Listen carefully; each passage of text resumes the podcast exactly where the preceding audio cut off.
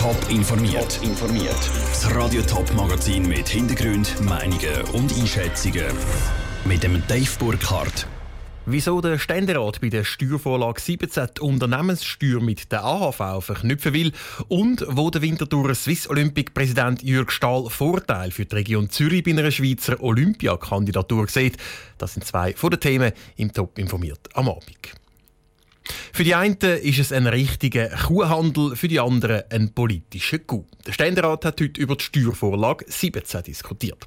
Im Zentrum ist die Frage gestanden, ob die Unternehmensbesteuerung mit der AHV darf verknüpft werden. Ja, findet der Ständerat.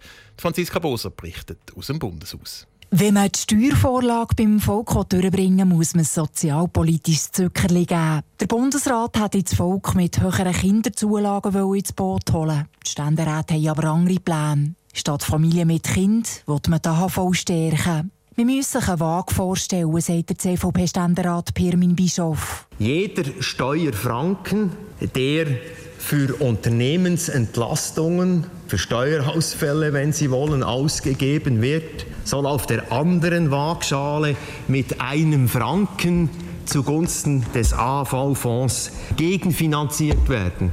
Finanziert würde es von den Arbeitnehmern und Arbeitgebern vor Mehrwertsteuer und mit einem Bundesbeitrag. Insgesamt kämen etwa 2 Milliarden Franken pro Jahr für die AHV zusammen. Der Vorschlag sei nicht das politisch Beste, sagt der SP-Ständerat Roberto Zanetti aber das einzig Mögliche. Ich sage Ihnen, wenn Politik wirklich die Kunst des Möglichen ist, dann haben wir ein Kunstwerk abgeliefert. Mehr war politisch nicht möglich in dieser kurzen Zeit. Das Kunstwerk, wenn man es so nennen hat aber auch seine Kritiker. Es sei ein Kuhhandel, hat es geheissen. Die Verknüpfung von zwei Vorlagen, die überhaupt nichts miteinander zu tun haben, sei staatspolitisch höchst fragwürdig.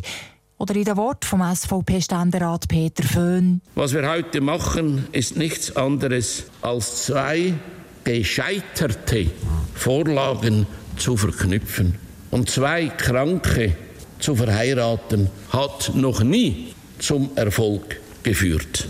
Auf der anderen Seite sind beide Vorlagen einzeln auch nicht besser dran und bei beiden pressiert es. Der HV brauche dringend einen finanziellen Zustupf, sagt SP-Ständerätin Anita Fetz. Und eine Erhöhung vom Frauenrentenalter sei damit vorläufig vom Tisch. Im vorliegenden Kompromiss hat die Rentenalterdiskussion keinen Platz, weil er sonst platzt. Frei nach dem Motto, nur wenn niemand glücklich ist, ist es ein guter Kompromiss. Unterstützen vor allem die Linken und die Mitteparteien die Vorlage. Der Beitrag von Franziska Boser. Der Ständerat hat dann am Schluss mit 35 zu 5 deutlich Ja gesagt zu dem Kompromiss. Die Steuervorlage 17 geht jetzt in den Nationalrat, wo sie in der Herbstsession behandeln wird. Zur Volksabstimmung kommt es dann frühestens im nächsten Frühling. Ein Budget, das nie eingehalten werden kann, ein negatives Image für die ganze Schweiz oder grosse Schäden für die Umwelt. Die Olympischen Winterspiele haben einen schweren Stand in der Schweiz. Der Kanton Wallis stimmt am Wochenende über 100 Millionen Franken Beteiligungskredit ab. Dass die Stimmbevölkerung im Wallis Ja zu Olympia sagt, ist aber alles andere als sicher. Trotzdem kämpft einer an vorderster Front weiter für seinen grossen Traum. Der Präsident von Swiss Olympic, der Wintertourer Jürg Stahl. Der Raphael Wallimann hat mit ihm reden und wollte wissen, wie es ihm dann so kurz vor dieser wichtigen Abstimmung geht. Ich bin angespannt, zusammen mit meinem Team, das in den letzten mittlerweile fast dreieinhalb Jahren viel Arbeit geleistet haben, viel Leidenschaft reingesteckt haben. Es ist gut, wenn es jetzt mal einen Entscheid gibt im Wallis, dass die Stimmbevölkerung sich kann ausdrücken kann und dann können wir am Sonntagnachmittag weiter schauen. Also Sie glauben, dass die Walliser am Sonntag Ja sagen? Ich bin zuversichtlich, dass eben das Resultat uns hoffentlich in die nächste Runde bringt. Es ist eigentlich ein bisschen wie ein Viertelfinale in der Sportsprache. Wenn man das Viertelfinale nicht gewinnt, dann kann man nie im Finale spielen. Wenn Sie jetzt gerade von einem Viertelfinal reden, eben, Sie sagen, wenn man den verliert, dann kann man in das Finale kommen. Gibt es dann aber allenfalls, falls man jetzt den verliert am Sonntag, ein anderes Turnier, wo man dann halt sich wieder für Olympische Winterspiele einsetzt?